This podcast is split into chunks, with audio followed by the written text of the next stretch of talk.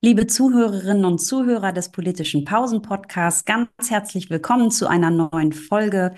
Heute ist mein Gast Lena Ulbricht. Ich freue mich sehr, dass ich, dass ich heute mit ihr über Plattformen sprechen kann und Digitalisierungsforschung.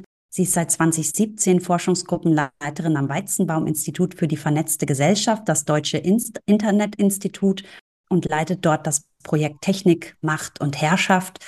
Äh, sie ist promovierte und habilitierte Politikwissenschaftlerin und wir arbeiten zusammen im Sprecherkreis Digitalisierung und Politik der Deutschen Vereinigung für Politikwissenschaft. Herzlich willkommen. Schön, dass du heute als Gesprächspartnerin bei mir bist, liebe Lena.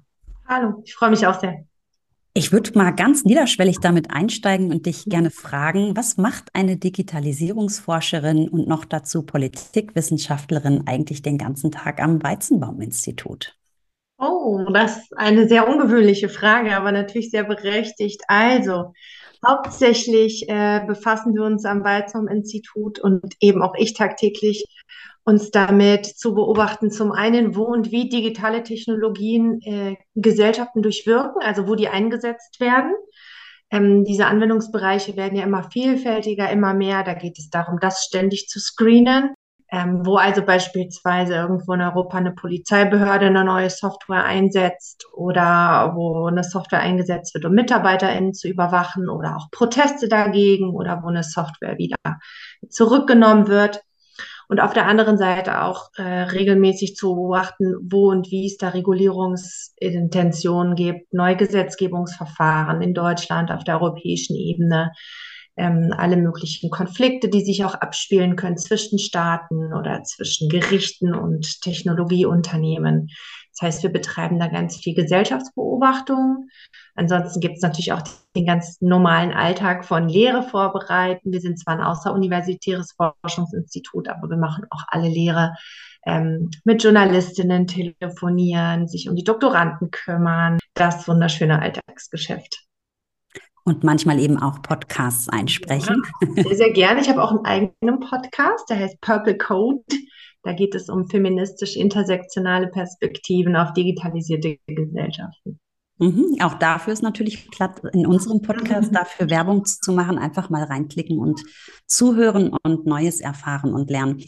Ähm, du hast den Begriff der Regulierung jetzt schon zwei, dreimal äh, verwendet und vielleicht können wir in Bezug auf Plattformregulierung, ein schwieriges Wort, doch noch mal ein bisschen Licht auch ins Dunkel bringen. Was sind denn eigentlich Plattformen oder vielleicht besser sogar eine Negativdefinition? Was sind denn eigentlich keine Plattformen? Man hat das Gefühl, wenn man sich im Internet bewegt, ist eigentlich irgendwie alles eine Plattform. Das stimmt.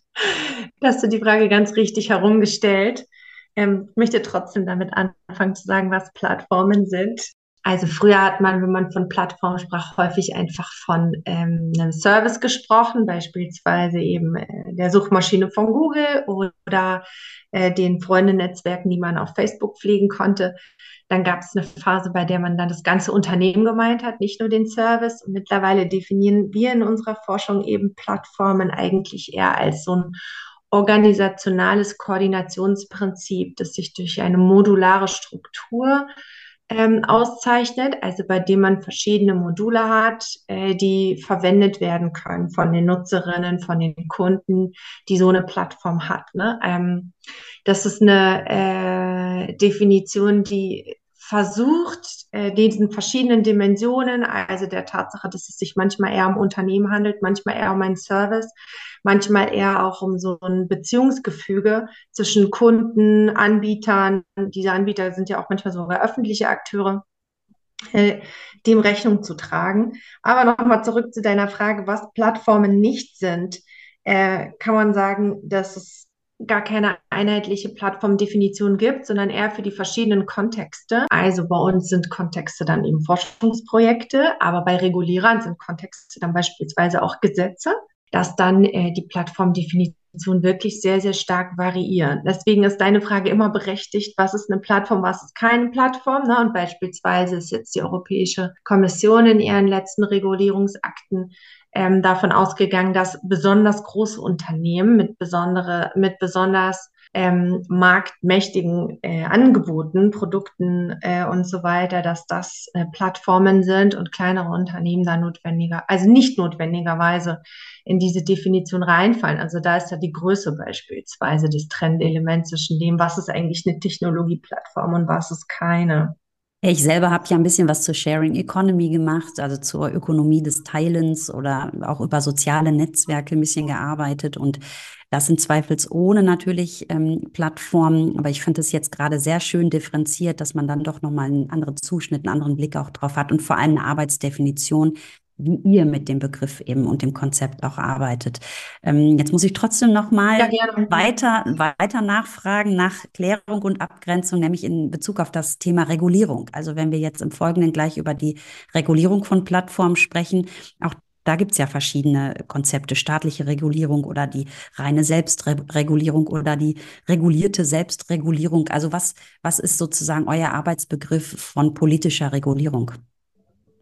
Wenn wir von Regulierung sprechen, dann geht es äh, in einem klassischen Sinne ähm, häufig um die Gestaltung von unternehmerischen Praktiken durch staatliche Akteure. Ja, also ganz klassisch staatliche Aufsicht von privatwirtschaftlichen Akteuren. Wir betrachten sehr viel mehr als das, aber dann benutzen wir eher den Governance-Begriff.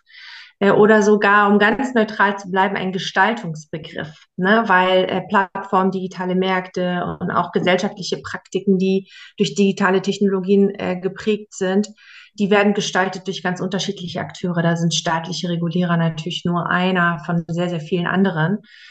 Ah, deswegen benutzen wir Regulierung insbesondere für diese Beziehung zwischen Staat und Unternehmen, die jetzt wiederum in digitalisierten Gesellschaften, die durch sehr stark äh, monopolartige Strukturen geprägt sind, auch echt irgendwie ein ganz spannendes Feld sind. Ne? Also wieder dieses Verhältnis Staat äh, und Großkonzern.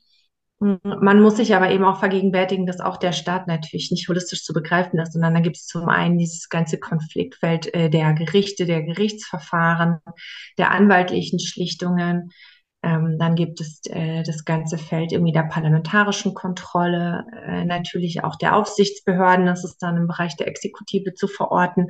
Es gibt unabhängige Aufsichtsbehörden, also beispielsweise der Datenschutz wird in erster Linie durch unabhängige, aber staatlich verantwortete Aufsichtsbehörden ausgeführt. Es gibt aber auch innerhalb von Ministerien oder anderen Bundesagenturen Aufsichtstätigkeiten.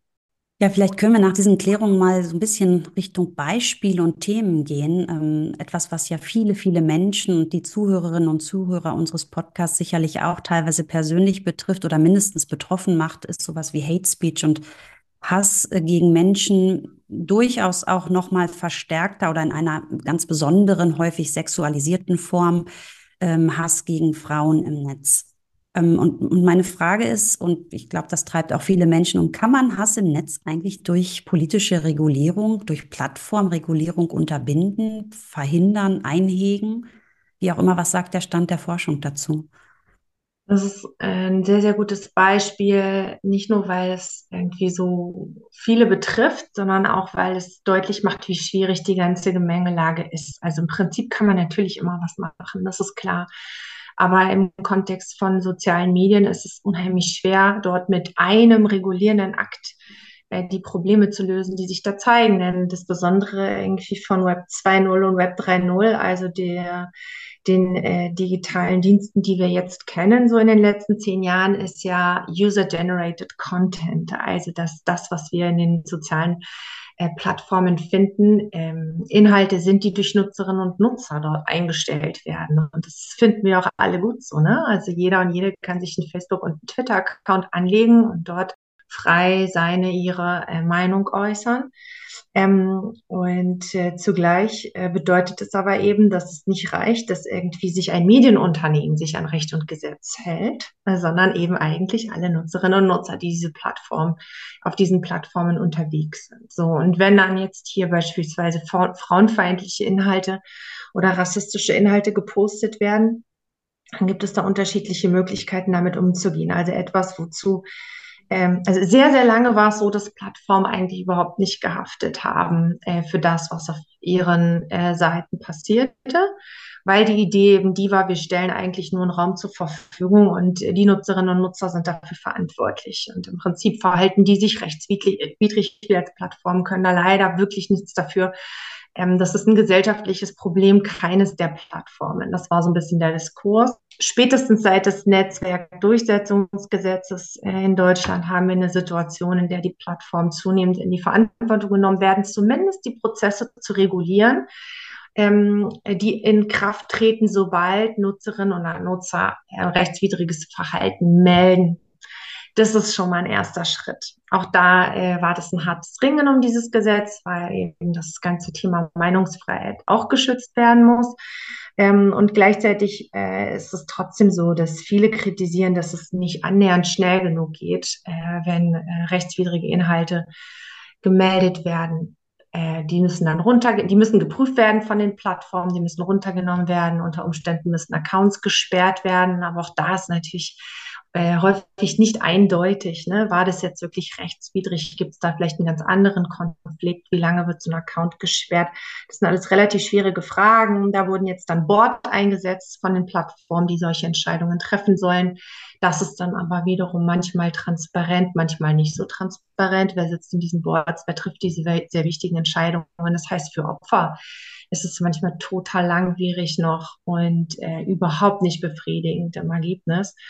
Und da kommen wir wieder zu der Anfangsfrage zurück, so ein bisschen in welchen Strukturen findet diese ganze frauenfeindliche oder äh, rassistische Gewalt statt und die Form der Plattform, die insbesondere wiederum eben äh, auf Anzeigen, äh, auf einer Anzeigenlogik basiert, verhindert auch ein Stück weit, dass da ähm, äh, schneller äh, im Sinne der Opfer gehandelt wird. Ne? Also Plattformen wie Facebook, die leben davon, dass möglichst viele Menschen drin sind. Das heißt, dass die ganze digitale Infrastruktur, äh, dieses ganze Interface, mit dem ich interagiere, ist darauf ausgerichtet, dass ich möglichst häufig täglich reinschaue und möglichst viel Zeit da drin verbringe.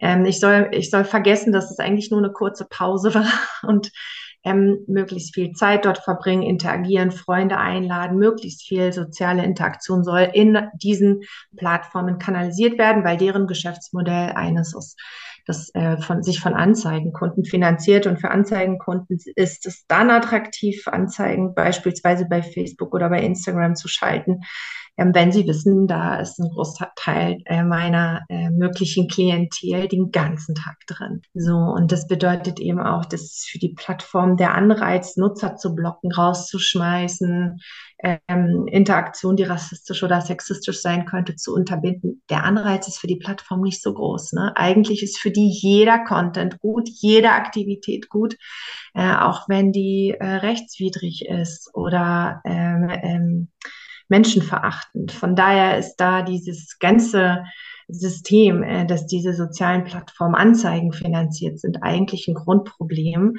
äh, bei dem man mit Regulierung schon was bewirken kann, aber es immer schwierig bleiben wird, egal wie gut die Gesetze sind.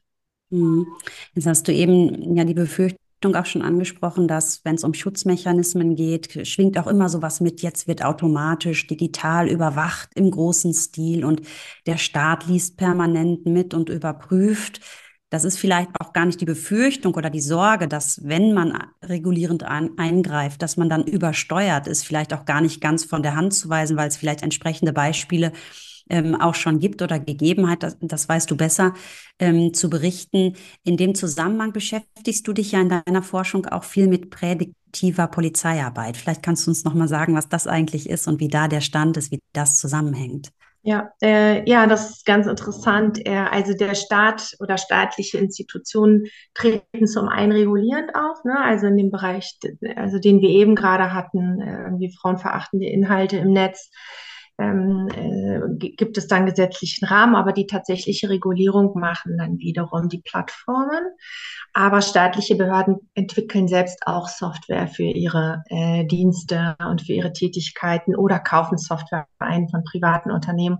Und hier sind eben insbesondere Polizeibehörden in den letzten Jahren sehr stark tätig gewesen weil die äh, es ja als Teil ihrer Aufgabe sehen, ähm, äh, Bevölkerungen ein Stück weit äh, zu beobachten und Kriminalität nicht nur im Nachhinein zu ahnden, sondern auch hier präventiv tätig zu werden. Also ich sage mal, den Wunsch äh, gibt es schon lange und durch digitale Technologien scheint er ein bisschen näher gerückt zu sein, dass man im Prinzip an, anhand von großen Datenmengen viel unkomplizierter als früher ähm, Gesellschaften beobachten kann und ähm, tätig werden, eingreifen, noch bevor eine Straftat äh, tatsächlich begangen wird. Und die haben tatsächlich etliche Bundesländer schon Software eingeführt, ähm, zum Teil selbst entwickelte, zum Teil eben auch von Technologieunternehmen, die anhand von äh, Daten dann Prognosen generieren und wo dann zunehmend Polizeistreife gefahren wird, um Einbruchdiebstahl zu verhindern, beispielsweise. Was wichtig ist im deutschen Kontext, ist, dass es hier anders als in den USA noch nicht darum geht, personenbezogen einzugreifen. Also es werden jetzt nicht Personen identifiziert, die verdächtig sein könnten und überwacht werden, sondern vielmehr eben Stadtgebiete werden stärker bewacht. Ähm, dann, wenn es aber um internationalen Flugverkehr geht und um Terrorbekämpfen, sind deutsche Behörden durchaus auch ähm, äh, in Begriff, Software zu nutzen, um äh, Täterin, also nee, Gefährderin nennt äh, sich das im Sicherheitssprech, also Bürgerinnen und Bürger, Reisende, die möglicherweise in äh, terroristische Netzwerke ähm, verstrickt sein könnten, diese Eingehender zu bewachen. Also das ist ein äh, Feld, das immer wieder mal wirklich von sich reden macht, aber äh, wo äh, Technologien in den letzten Jahren wirklich ganz stark äh, ausgeweitet wurden, Datenbanken zusammengeführt werden, um auch Bevölkerung irgendwie besser zu analysieren. Und äh, ja, das ist gerade ein sehr, sehr spannendes Thema, weil sich auch hier natürlich im Bereich der Regulierung tausend Fragen stellen, von Datenschutz bis hin zu Datensicherheit und Datensouveränität. Na, die Polizeien arbeiten da zum Teil mit äh, US-Technologiekonzernen zusammen, die auch wiederum für andere ähm, Sicherheitsdienste zum Beispiel in den USA tätig gewesen sind. Also das ist äh, unheimlich brisant.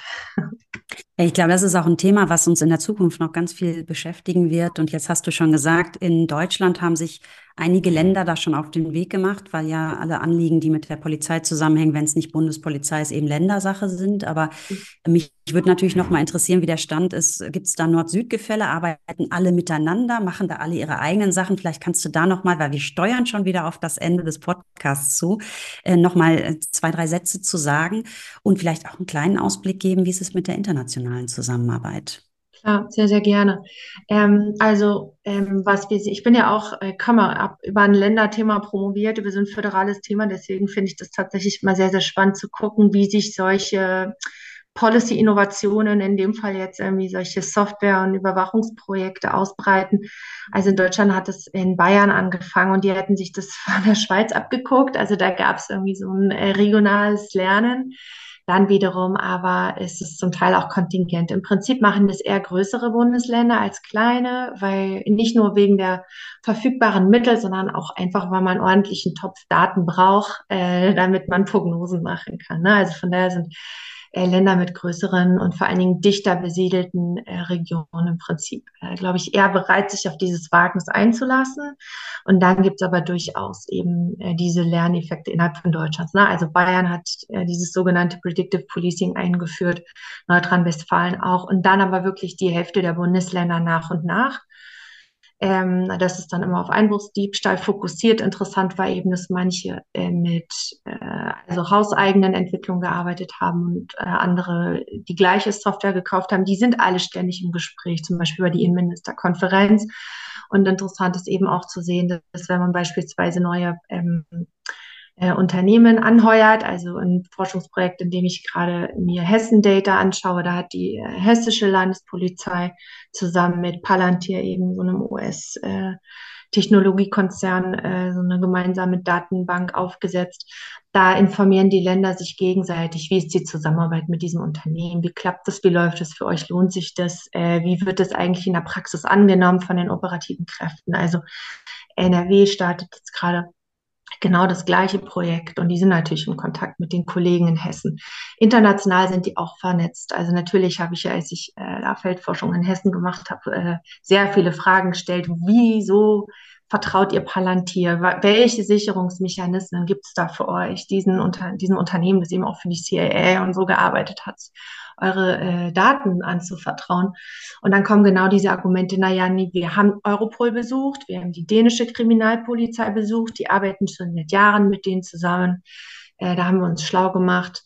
Und äh, von daher denke ich, äh, gibt es durchaus Netzwerke, die bereits bestehen und die jetzt über solche Technologieprojekte noch gestärkt werden nach wie vor, trotz dieses ganzen äh, Erfahrungsaustauschs zwischen den Polizeien, sind es Projekte, die zum Teil wirklich äh, kritisch zu sehen sind. Manchmal werden interessanterweise auch wieder eingestellt. Zum Beispiel arbeitet Europol jetzt nicht mehr mit Palantir zusammen. Also auch solche Kooperationen können auch wieder enden.